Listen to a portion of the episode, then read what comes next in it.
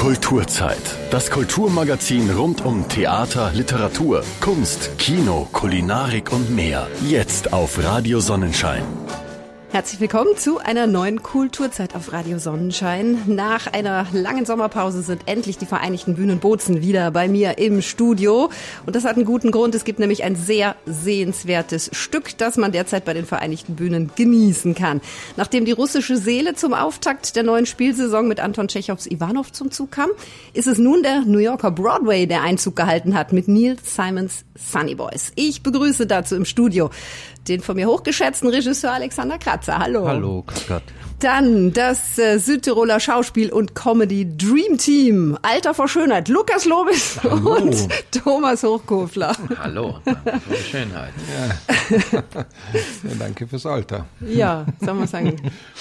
Schönster Schöner vor Schönem. Ja, gut. Passt das besser? Alter ist ja bei dem Stück sowieso äh, besser als Schönheit. Ja, Ja. braucht's mehr Alter wie Schönheit. Da kommen wir heute auf jeden Fall noch drauf. Ihr spielt, oder vielleicht muss man besser sagen, ihr dürft die Sunny Boys spielen. Willie Clark und Al Lewis. Es sind zwei tolle Rollen, finde ich zumindest, und ihr wahrscheinlich auch. Es ist eine Komödie aus der Feder des Broadway-Königs Neil Simon, der erst diesen Sommer verstorben ist, im August mit 91 Jahren. Er hinterlässt eine Vielzahl an erfolgreichen Stücken, aber auch Musicals, Filme.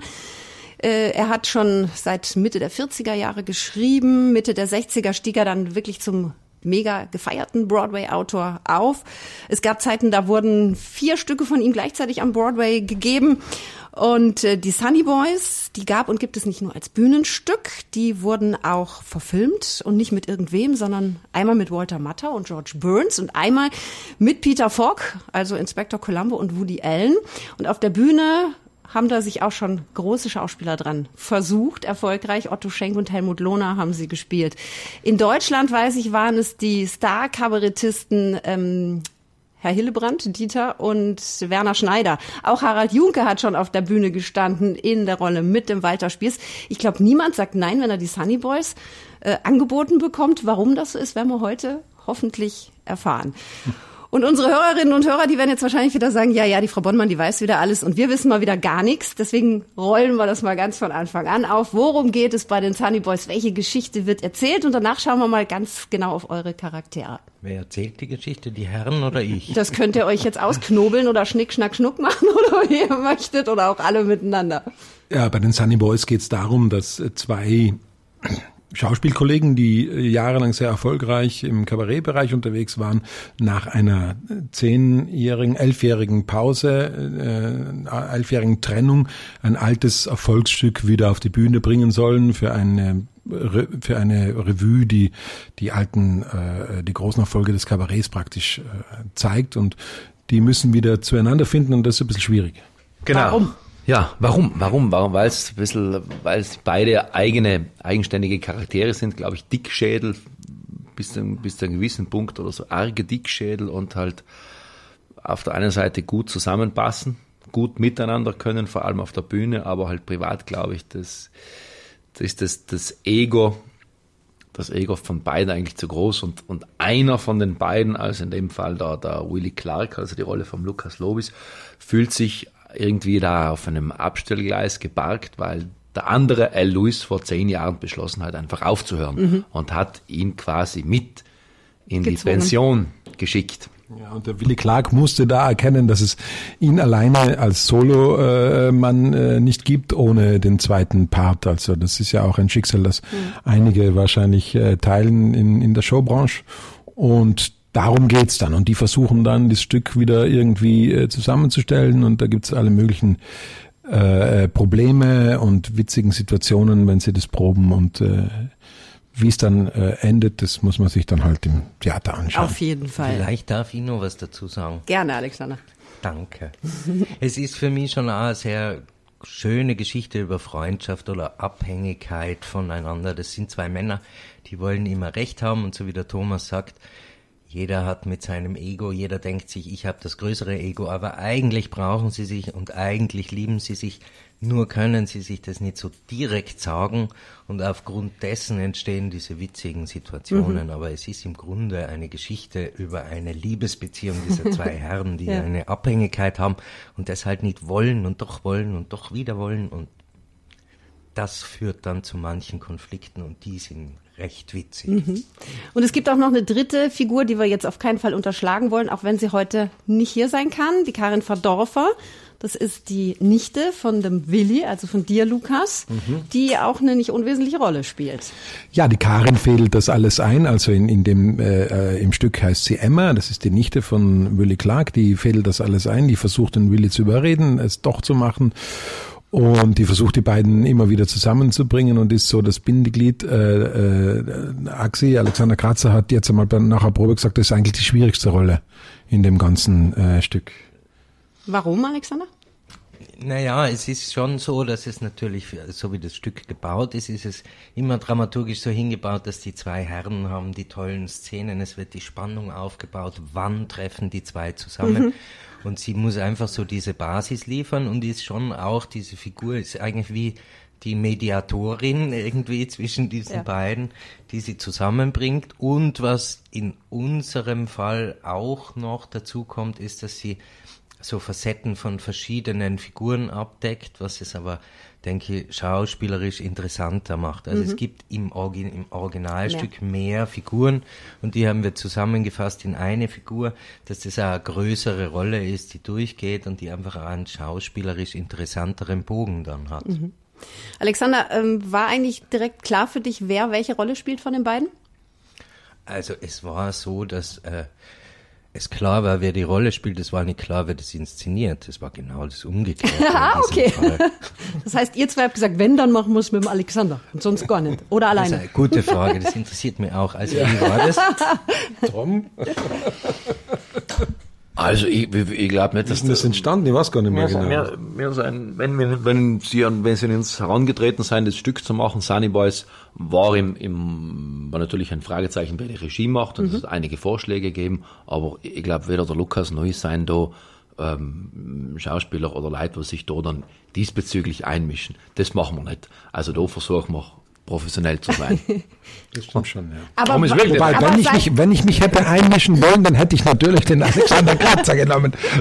Danke dass, für diesen Nachsatz.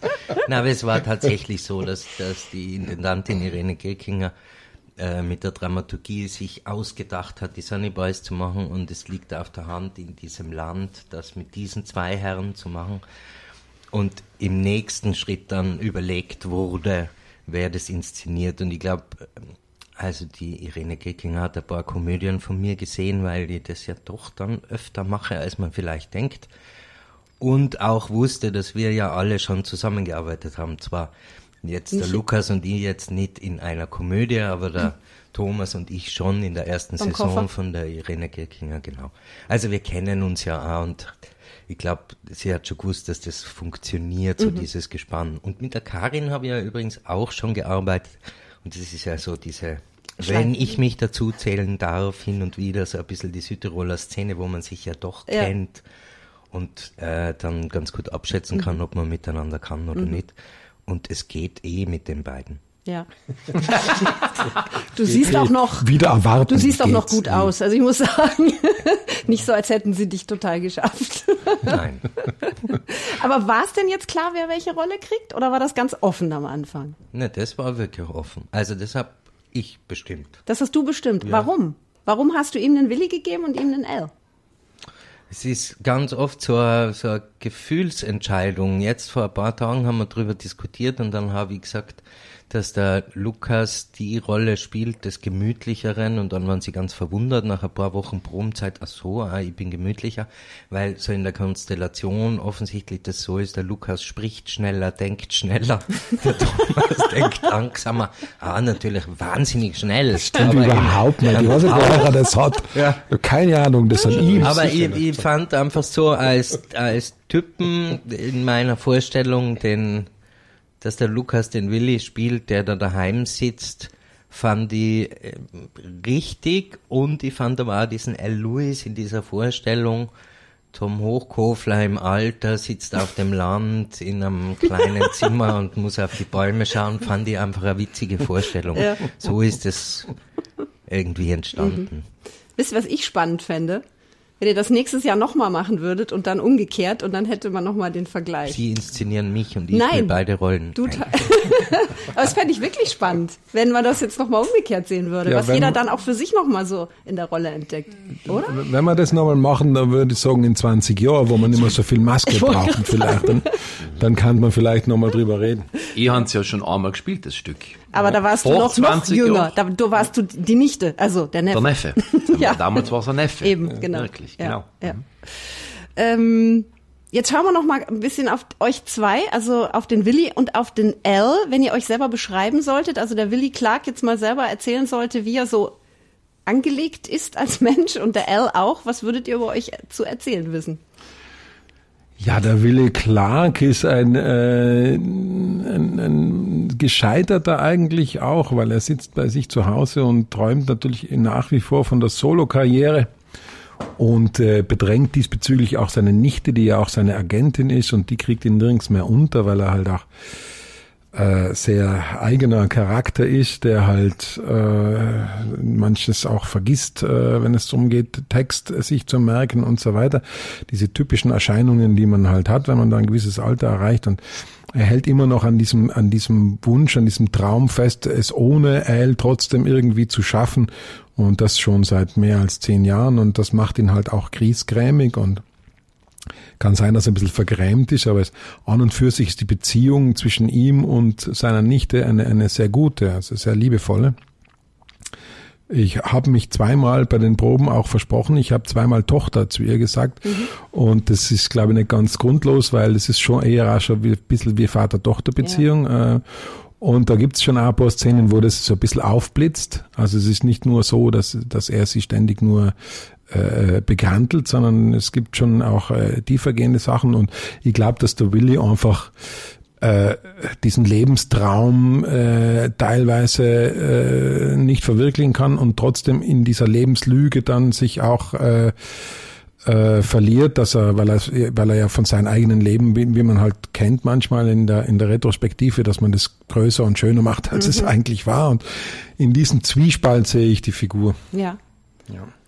Und der L? Der L ist äh, von dem Duo ganz sicher der Seniore, in meinen Augen, wenn man so in Südtirolischen sagt. Und der, derjenige, der sich vielleicht äh, vom Äußerlichen her einfach weniger gehen lässt als der, als der Willy. Und der versucht ein bisschen so die, die äußere Form wenigstens zu wahren. Und ja, im, im Prinzip geht's ihnen, geht's ihnen ähnlich. Also äh, ohne, ohne den Partner ist, ist sowohl der eine als der andere nix oder nicht viel. Vielleicht ist der Al Lewis, der vielleicht in dem Stück derjenige ist, der was nur das, das, das feinere Gespür hat für die, für die Komik, so beschreibt ihn der, Ja. der Willy Clark in dem Stück. Und ja, wie gesagt, die kennen ohne einander, glaube ich, ist keine weitere Karriere möglich. Und Und miteinander auch nicht. und, und miteinander auch nicht. Ja. Das ist ja das, das, ist das, das, das Spannende in dem Ja, Stück, ja. Jetzt fragen wir beim Regisseur nach, wie er die beiden Charaktere sieht. War das gut? Das war gut, aber das haben Sie ja von mir und von Ihnen ja gesagt. Das stimmt nicht. Werden auch Lügen verbreitet. Ich möchte das Studio verlassen. Du den Zettel weg, den der Axi da davor hergelegt hat. So. Er hat euch alles schön zusammengeschrieben. Die lesen die ganze Zeit ab, liebe Hörer. Das könnt ihr noch nicht sehen. Das glauben die Leute jetzt wirklich, gell? Nein, Ja, nein, natürlich. Nein, das glaubt keiner. Das schreibe ich auch so Naja, man kann aber ernsthaft sagen, es ist, natürlich stimmt das, was Sie sagen. Sie haben ja jetzt diese Rollen geprobt und wir haben ja jetzt wirklich die letzten paar Wochen uns damit beschäftigt. Also glaube ich, haben wir da schon eine Einigkeit. Dann würde ich sagen, machen wir eine kleine Pause, denn ihr zwei müsst jetzt noch mal so in euch gehen, denn wir hören gleich mal einen kleinen Dialog aus dem Stück von euch beiden, damit diejenigen, die da draußen zuhören, so einen kleinen Vorgeschmack bekommen auf das, was sie im Theater dann erwartet. Wir sind gleich wieder zurück hier in der Kulturzeit. Radio Sonnenschein. Nur wir strahlen so. Zurück in die heutige Kulturzeit. Die Sunny Boys sind heute hier bei mir im Studio, alias Lukas Lobis und äh, Thomas Hochkofler und der Regisseur des gleichnamigen Stückes, Alexander Kratzer. Derzeit zu sehen bei den Vereinigten Bühnen Bozen. Am Samstag gab es die Premiere. Gespielt wird übrigens bis 11. November. Also da habt ihr noch äh, etliche Zeit, euch Karten zu sichern und euch einen wirklich lustigen Theaterabend zu gönnen. Und äh, Lukas guckt ein bisschen skeptisch. Das ist lustig, Lukas. Ich habe ja schon gesehen jetzt am Samstag. Ja, wirklich, wirklich lustig. Es ist ja. immer, bei mir sagen immer, man soll es nicht als lustig ankündigen, weil okay. dann aber, aber, aber es ist wirklich lustig. Es ist tief traurig ja. eigentlich, aber, ja, aber lustig, wenn die traurig. zwei auf der Bühne stehen, wird es trotzdem lustig. so, Ihr zwei, ihr dürft uns jetzt einen kleinen Vorgeschmack mal geben auf das, was ihr da auf der Bühne abliefert. Es ist nur ein kleiner Ausschnitt, aber ich glaube, der vermittelt schon mal ganz schön, was einen da erwartet. Dann machen Sie sich aus, ob Sie dann den Auftritt machen oder nicht. Ja. Also, äh, was denkst du? Willst du den Dr. Sketch spielen? Naja, es ist doch gutes Geld, oder? Für ein paar Tage Arbeit, dann bin ich wieder weg. Also wenn du dabei bist, bin ich auch dabei. Was ich drüber denke, hat man dir gesagt? Hm? Man hatte nichts gesagt? Was? Ich denke nämlich, ich bin dagegen. Du bist dagegen? Ja, aber ich mache es, wenn du es machen willst. Ich will es nicht machen, wenn du dagegen bist. Wenn du dagegen bist, mache ich es auch nicht. Ich will ja nur, dass du weißt, warum ich es mache. Du musst mir keinen Gefallen tun. Wer tut dir denn einen Gefallen? Ich tue dir doch keinen Gefallen. Ich, ich tue Emma einen Gefallen. Es ist wichtig für ihr Geschäft, bist wenn, wenn wir es machen. Ja, natürlich, todsicher. Äh, eine Riesenchance für sie, wenn sie Stars wie uns vertritt. So, dann ist das was anderes. Dann, dann bin ich auch dagegen. Aber ich mache es. Hauptsache, wir sind uns einig. Willi und Al. Mehr mhm. davon, nur wenn ihr ins Theater geht. Ja. Bei den Vereinigten Bühnen Bozen. Ähm, das Stück, das vereint ja so viel an komischen Elementen, also auch ganz viele verschiedene Arten der Komik. Es ist enorm, was Nils Heim da alles so reingebaut hat. Aber ohne, dass es so ein flaches Slapstick-Ding wird, wo so ein Gag den nächsten jagt. Es hat eine Tiefe dabei. Wie schafft Nils Simon das? Jetzt fragen wir den Regisseur. Naja, eben, ich glaube, was ich eingangs gesagt habe, es ist eine Geschichte über Freundschaft und es ist eine Geschichte über über eine Not von Menschen, die, also es spielt mehr oder weniger in der Wohnung von Willy Clark, der da alleine sitzt und der einfach auch ein einsamer Mensch ist und der Sehnsucht hat nach anderen, Sehnsucht hat danach wahrgenommen zu werden und, und die, aus dieser Not heraus entsteht eben dieses Stück, auch die, sein Wunsch zu kommunizieren mit den anderen, aber er kann es halt nicht immer so zugeben. Und dadurch baut der Autor einen, ein, ich sage jetzt mal so ein Fundament, auf dem aufbauend man dann sehr viel Komik äh, spielen lassen kann. Aber es hat eben einen Unterbau und dadurch wird es nicht flach oder hohl, sondern es ist halt wirklich eine Geschichte, wie sie uns allen passieren kann. Jeder von uns kennt es, manchmal ist man alleine oder es gibt ja auch Menschen, die wirklich tatsächlich genau. alleine sind und eben diese Sehnsucht haben und man versteht das dann auch sehr gut. Mhm. Und der zweite Aspekt ist schon der, nicht immer nur einfach. Also ich glaube, das war ja auch für uns, da hat so manche Diskussionen gegeben, wie wird das für uns sein. Im Moment sind wir in der Luxusposition, dass wir es uns noch irgendwie ausmalen können, aber wenn man älter wird, wenn man merkt, man kann gewisse Dinge nicht mehr so gut und da muss man schon eine Balance finden und das war jetzt schon in unserer Arbeit, glaube ich, zentral, dass man dieses Altspielen, das die zwei Herren ja machen, dass man da aber nicht das Altsein irgendwie veräppelt oder so, sondern mhm. sehr ernst nimmt. Und das ist also ein zweiter Aspekt. Natürlich spielt der Autor dann mit dem, was er für Komik aus diesem Altsein ergibt. Die haben dann vielleicht auch so einen ironischen Blick drauf und sie wissen es schon. Sie sind auch sehr kluge Figuren. Mhm. Sind auch jetzt nicht zwei äh, dumme Männer, die einfach da so rumboltern, sondern die wissen schon genau auch um ihre eigenen Defizite und so und wissen auch darum, äh, wie sie damit umgehen oder wie sie versuchen, sie zu überspielen. Ja. Und darin liegt natürlich auch viel Komik. Mhm. Wie ist es euch denn gegangen, als ihr euch diese Rollen erarbeitet habt? Wird man dann automatisch dazu verführt, auch sich Gedanken zu machen, wie wird das tatsächlich im Alter, wenn ich das jetzt gerade mal spiele, wie nah bin ich da auch dran und bekomme ich da auf einmal einen anderen Blick drauf? Absolut, ja. Absolut, weil Raki sagt, also ich finde, vor allem in, den, in der letzten Probenphase jetzt äh, sich für mich nochmal klar außerkristallisiert, dass es eigentlich ein total rührendes Stück ist. Ja. Also wirklich, aber man muss sich das einmal vorstellen, auch zwei, zwei Männer, die was, was irgendwie im Rampenlicht waren die ganze Zeit und gefragt waren und überall willkommen waren und jeder wollte was von ihnen. Auf einmal will keiner mehr was von ihnen.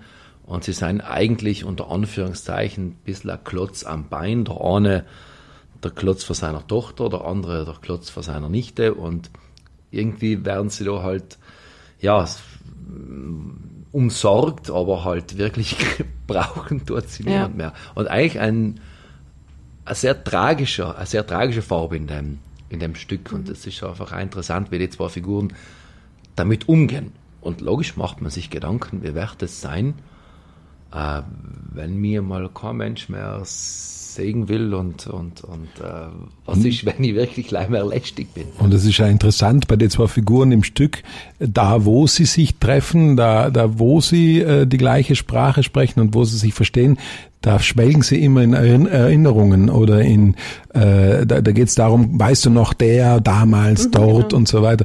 Und das wer sind dann gestorben, so, wer ist nicht gestorben, genau, wer ist gestorben, genau. und das sind, das sind dieser, dieser gemeinsame Nenner, auf der Ebene mhm. kommen, äh, miteinander kommunizieren und findet plötzlich auch Nähe. Und äh, das ist auch ganz interessant. Also äh, das, zeigt, das zeigt das Stück auch ganz gut. Das eigentlich. ist ja auch was, was man wirklich bei alten Menschen beobachtet, die sich ja. dann wieder da genau darüber unterhalten. Oder was ich auch, was ich bei meiner Oma und meinem Opa immer ganz interessant fand, die sich immer nur zu Weihnachten sahen, also jeweils von Vaters und Mutters Seite. Mhm alle Krankheiten sich gegenseitig aufzuziehen. Ja. Das ist scheinbar auch sowas, was dann irgendwie eine Verbindung schafft. So ja, auf einmal. Es gibt so mehrere Ebenen, zum ja. Beispiel auch der Unterschied zwischen Al und und und äh, Willy ist zum Beispiel auch Willy sagt, er ist da, er ist ein, ein Mensch aus der Stadt. Es muss immer Bewegung, er ist immer in Bewegung, er ist immer am Puls der Zeit und äh, auf dem Land äh, die Vorzüge des Landes, äh, auf dem Land zu leben, äh, äh gibt dann Al wieder äh, äh, viel mehr Gewicht in seinem Leben und das, und jeder versucht äh, das so zu verkaufen, als wäre das die einzige wirkliche äh, gutes ja. Leben, äh, entweder auf dem Land oder in der Stadt. Also es gibt so mehrere Ebenen, wo sie sich dann finden, bekämpfen treffen. und aber auch dann wieder äh, finden. Mhm. Gibt's auch wieder. Ja. Das ist ganz interessant geschrieben eigentlich, absolut. Ja, und ich möchte noch einen Aspekt reinbringen, eben jetzt für die jüngere Generation, eben wie geht man um mit der älteren Generation? Und das kennen ja viele, wie spricht man mit älteren Menschen, wie kann man ihnen sagen, ja, das sollte man vielleicht nicht mehr machen oder das sollte man vielleicht so machen, wenn sie das so verschiebt, dass vielleicht die Eltern, die einem immer gesagt haben, wie das Leben ja. funktioniert, plötzlich sagt man den Eltern, wie das Leben funktioniert. Und ich glaube, da kennt jeder, dass es wahnsinnig witzige, in aller Ernsthaftigkeit, aber wahnsinnig witzige Situationen mhm. geben kann. Ja. Und das ist halt auch so was, was in diesem Stück sehr vorkommt und viel Komik haben kann und wo es aber auch dieses, ja, für mich ist es also ein Stück, es geht einfach um Liebe. Wie, wie mhm. gehen Menschen miteinander um? Und da ist halt Nichte und Onkel, diese Beziehung ist einfach auch eine Beziehung, die äh, mit viel Liebe ist, aber wo man halt auch streitet. Man streitet ja, wenn man sich liebt, ja auch. Das weiß man doch. Ja. Soll, soll sein. Soll sein. Ja, ich finde das auch so schön, dass der Neil Simon das einfach hinbekommt, bei aller Grummelei und Streiterei und bei allen Fehlern und Schwächen, die da zum Vorschein kommen, die sich wahrscheinlich auch nie mehr ändern im Leben, die trotzdem so liebevoll zu zeichnen, die Person, dass man da sitzt und sagt mal, ich habe euch trotzdem ins Herz geschlossen und ich finde es einfach schön, euch zuzuschauen. Es ist sehr liebevoll einfach, was, was äh, da geschaffen wird an Figuren. Die sind nicht unsympathisch, niemals so fürs Publikum, meiner Meinung nach, weil ich bin ja Publikum einfach. Ich sehe da auch immer äh, beispielgebend den Walter Matthau vor mir, ja. den man auch sehr liebt, obwohl er ja eigentlich alles genau. tut, nicht geliebt ja. zu werden. Ja, ja auf jeden Fall. Ja, genau. Gut, jetzt kommen wir nochmal zum Alexander Kratzer, zum Regisseur der Sunny Boys. Du hast es gerade schon gesagt, du hast schon viele Komödien gedreht, aber nicht hier bei, äh, gedreht, vor allem ja inszeniert, aber äh, nicht. Die dann immer so am Tisch. Nein, jetzt war ich noch bei Walter Matter und automatisch ja, ja. Filme im Kopf gehabt, ja. Das war also mein Fehler praktisch. du bist schuld, raus jetzt. Schuld, das war's, deine Sendezeit ist vorbei. ähm, aber nicht unbedingt hier, Alexander. Also der Koffer schon, da, ja. das auf jeden Fall. Aber dann kamen ja durchaus Sachen, wo man jetzt nicht Schenkelklopfer irgendwie gefunden hat. Also es waren ja dann die äh, Produktion Optionen und die Bombenjahre und wir heute Morgen Europa. Es war aber auch der Kohlhaas und Anti-Mortina. Jetzt habe ich mir überlegt, warum macht er jetzt auf einmal Komödie? Ist das vielleicht auch dem letzten Jahr geschuldet, wo du ja eine Riesenproduktion gestemmt hast, einfach mit einer wahnsinnig langen Vorlaufzeit und äh, wirklich sehr, sehr viel Arbeit und Zusammenbringen und Organisieren, dass du dir gesagt hast, ich habe jetzt auch einfach mal Lust, auf etwas leichteres, überschaubareres? Also jetzt die erste Antwort, die gebe ist nicht ganz ernst gemeint, aber zehn Minderheiten äh, sind auch nicht viel anstrengender als Hochkofler Lobis. ähm, das stimmt natürlich nicht. Das Oh, ist ich- natürlich eine andere Es gibt Art. sicher Leute in dem Land, die dann das sofort abkaufen. Ähm, ja, ich finde, äh, bei, bei all dem Spaß, der am Ende herauskommen soll, ist die Arbeit, ob ich jetzt, ich vergleiche es jetzt eher mit Kohlhaas, äh, ist die Arbeit nicht viel weniger oder nicht weniger ernsthaft. Der Text ist vielleicht von einer anderen Ernsthaftigkeit oder nur mal tiefer. Wie gesagt, ich finde das ja aber keine hohle Komödie. Es ist eine ernsthafte Arbeit, auch wenn man Spaß hat und wenn wir jetzt da relativ launig sind miteinander. Aber es ist wirklich ganz ernsthafte Arbeit. Es ist genau wie bei jedem anderen Stück. Man geht da zu den Proben hin, muss sich was überlegen, muss schauen, was, was funktioniert. Es gibt ein paar Stellen, die haben wir hunderte Male probiert, wie, wie funktioniert das Timing. Man muss da teilweise eben viel genauer sein und man spürt dann, wenn es drei Sekunden zu spät gesetzt ist, funktioniert es nicht so gut. Äh, wenn es nicht ganz genau gesetzt ist, wenn der Text nicht ganz genau stimmt. Also es ist so von der Arbeit her ernsthaft und tiefgründig und nicht so ein großer Unterschied. Es ist natürlich jetzt zu diesen dokumentarischen Theaterprojekten ein Unterschied, aber die stehen ja sowieso, die kann ich jetzt eigentlich überhaupt nicht vergleichen Ja. mit all den anderen Stücken, die ich sonst so mache, weil sie einfach einen so einen langen Vorlauf haben und dann halt wirklich um- ums Leben geht und da sitzt ja jetzt der Lukas neben mir und die Option ist mittlerweile fünf Jahre her und kommt dann ja heuer Genau. oder Im Februar? heuer im Februar in dieser Saison wieder.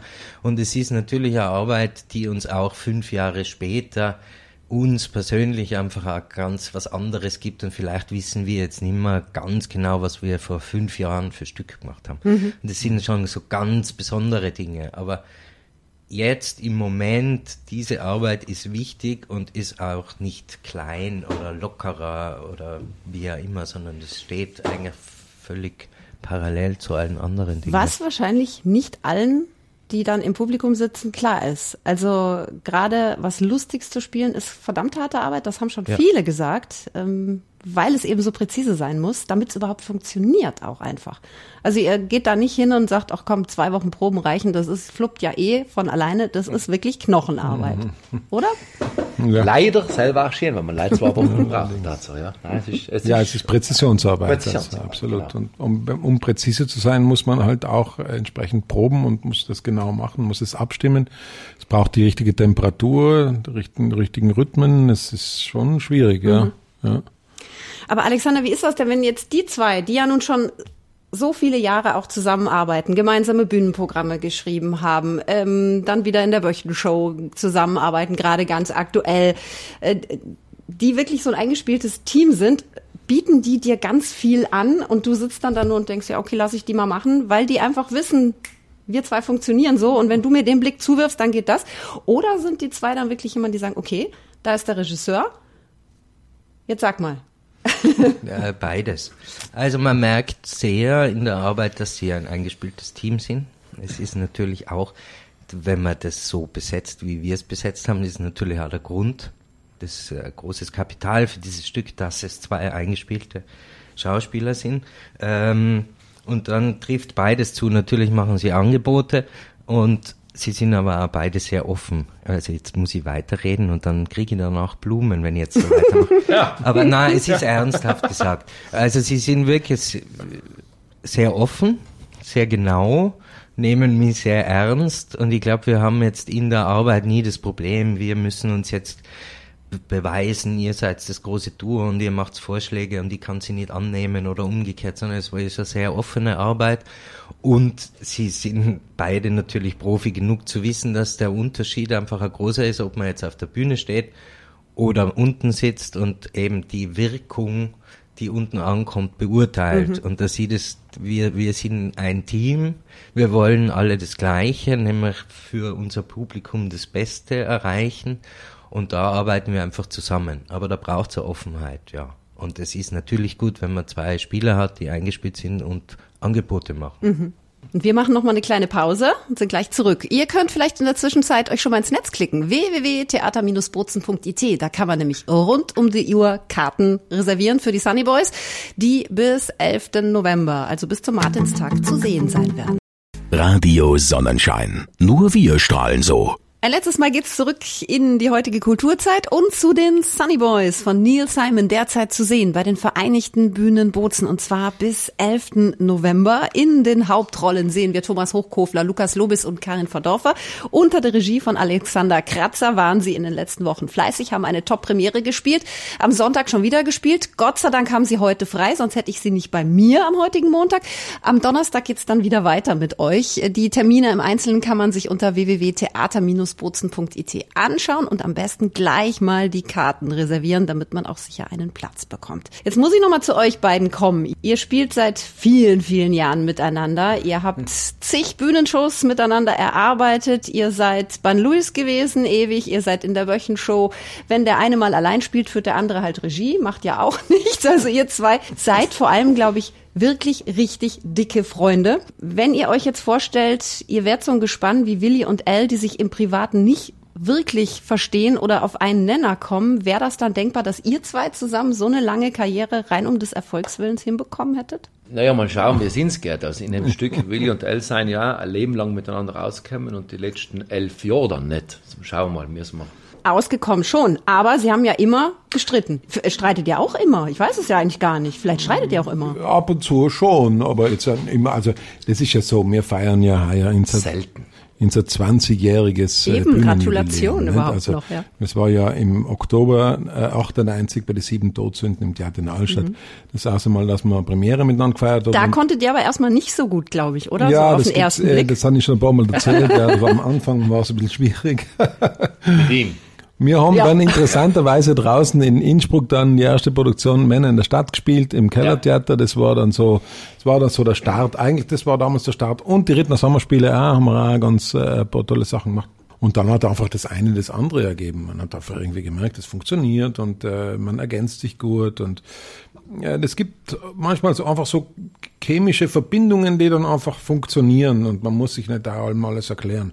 Aber ab und zu kann es schon auch mal so ein bisschen in letzter Zeit so, also wenn wir älter werden, habe ich das Gefühl, es kann schon in die Richtung gehen, dass wir ab und zu mal in so wie ein Behaken, habe ich das Gefühl. Ne? Was sagst denn du da? Ja, es ist eh schon ein Wunder, dass man 20 Jahre noch so intensiv zusammenarbeiten, aber auskommt und sich nicht, ja, und, und sich nicht übermäßig nervt gegenseitig, glaube ich. Ich glaube, das ist schon viel. Ich glaube, wir haben aber auch mittlerweile eine gute Mischung gefunden, weil so oft sehen wir uns jetzt nicht mehr wie in die ersten zehn Jahre und so, und da hat man so ein bisschen eine Auszeit. Es hat jeder seine Projekte auch noch äh, auf Seite laufen. Das ist, das ist gut so. Also wir kennen anders als Al und, und Willy auch ohneinander recht gut. Ja, eben. das unterscheidet euch ja ganz gewaltig von den beiden, die wirklich alleine nicht funktioniert haben, sondern in der Bedeutungslosigkeit versunken sind.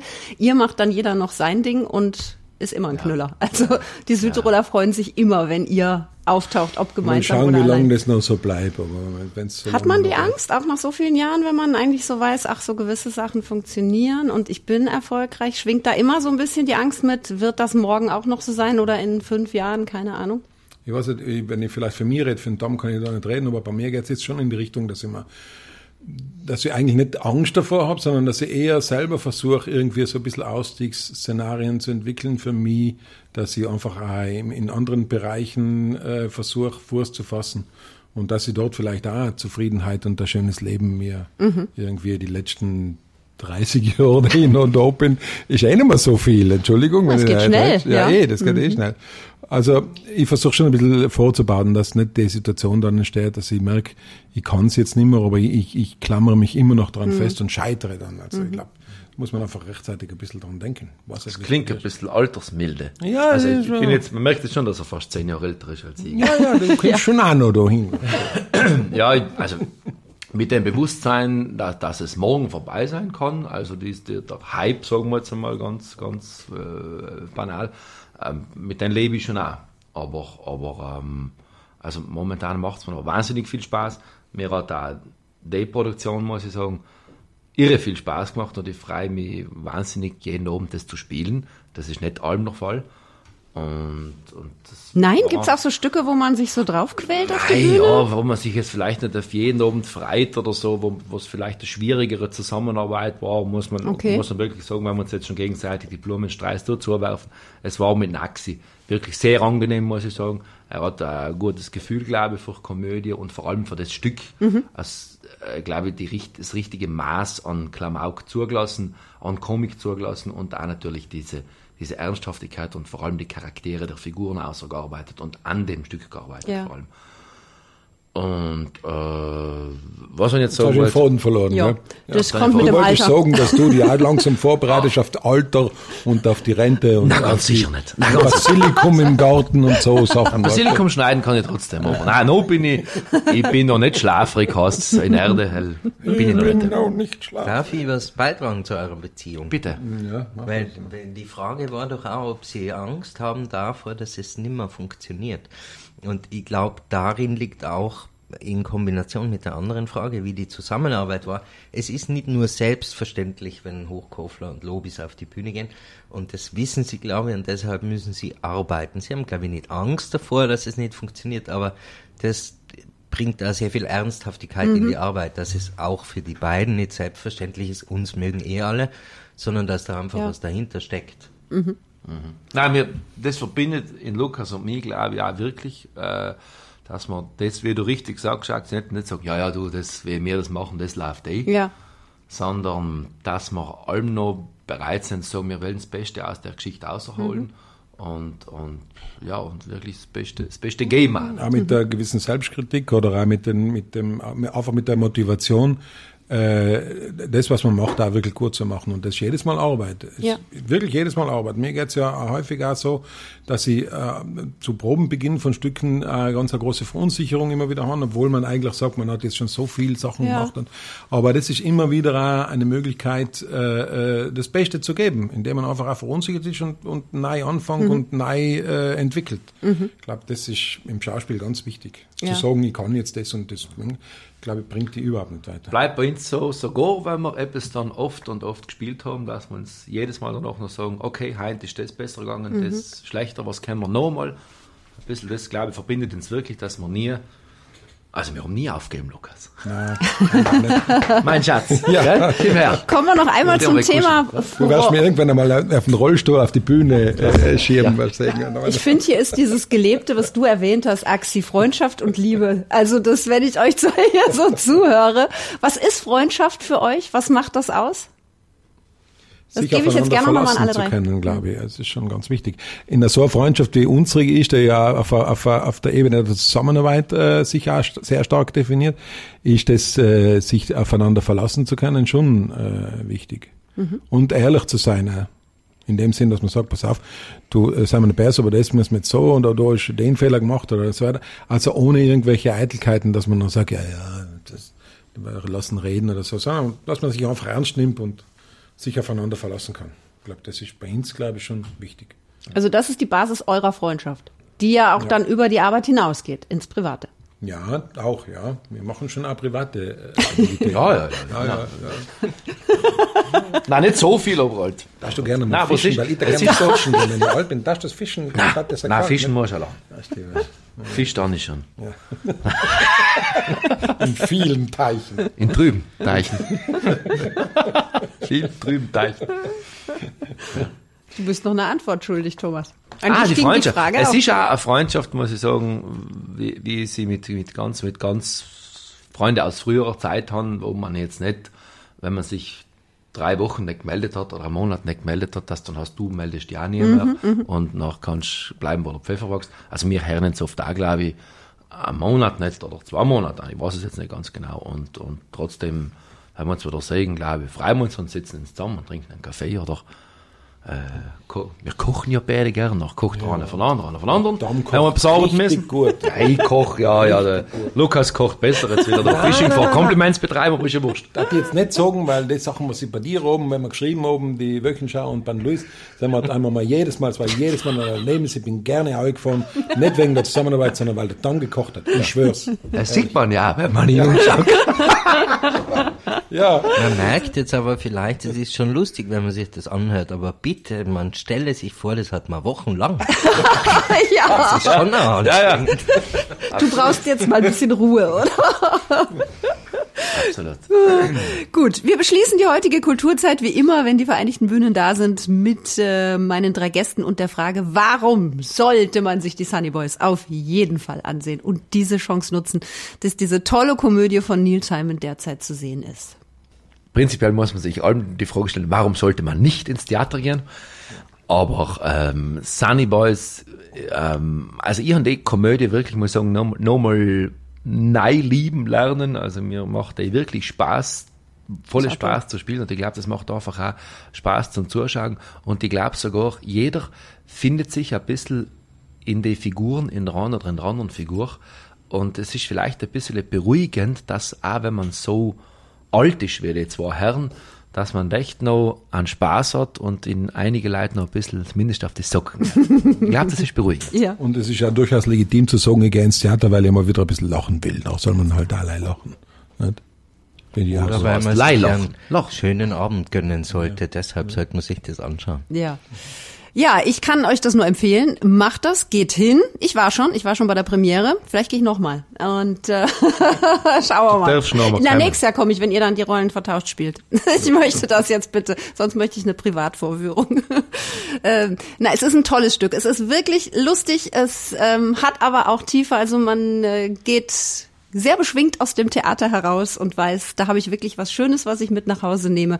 Und deswegen nochmal www.theater-bozen.it. Lasst es euch nicht entgehen und genießt diesen Theaterabend. Euch dreien herzlichen Dank und weitere schöne Schön. Aufführungen. Danke, Barbara. Es war wie immer wieder ganz toll bei dir. Man Boah, gern. die Blumen, ha? es hört nicht auf heute. Danke. Das war die heutige Kulturzeit auf Radio Sonnenschein. Euch eine schöne Woche und ein Tschüss und ein Ciao von der Barbara.